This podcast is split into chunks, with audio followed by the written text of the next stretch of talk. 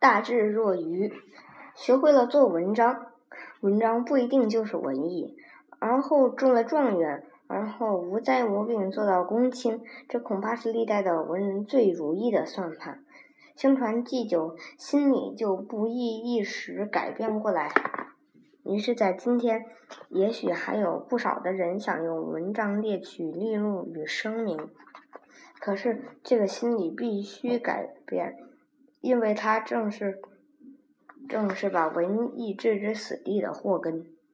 要搞文艺，就必须先决定去牺牲。要你要忘了个人的利益与幸福，你才能做一辈子文人。以文艺而生，以文艺而死。在物质享受上，稿费版税永远不能比囤积走私来头大。在精神上，思想永远是自取烦恼的东西。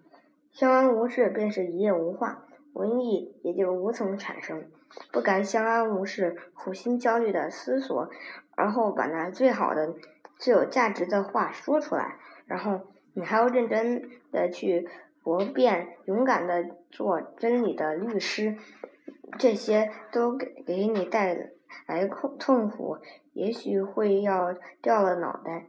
桃花永远不甜蜜悦耳，而真理永远是用生命换得来的。这样的说来，你假如，假若想要以一半篇作品取个文艺者的头衔，从而展开小小的路径去弄点钱花，娶个相当漂亮的太太，或且做一番与文艺无关的事业，则似乎大可不必，因为文艺最忌敷衍，最忌脚踩两只船，顶好卖什么吆喝什么的。大不该只在好玩或方便上耍些玄虚。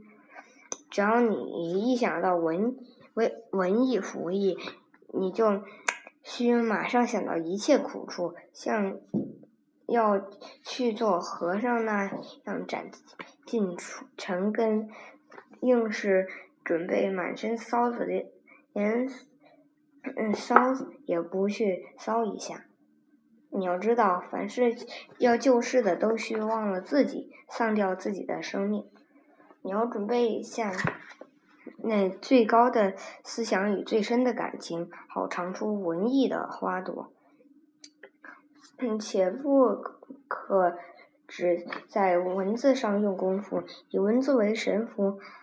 文字不过是文艺的工具，一把好锯，并不能使人变为好木匠。即使那是真的，你也不要先去揣摩某人是怎么仗着舅舅的力量而印出两本书，或某人怎么出巧计而做了编辑，而两千而千方百百计的去仿仿效。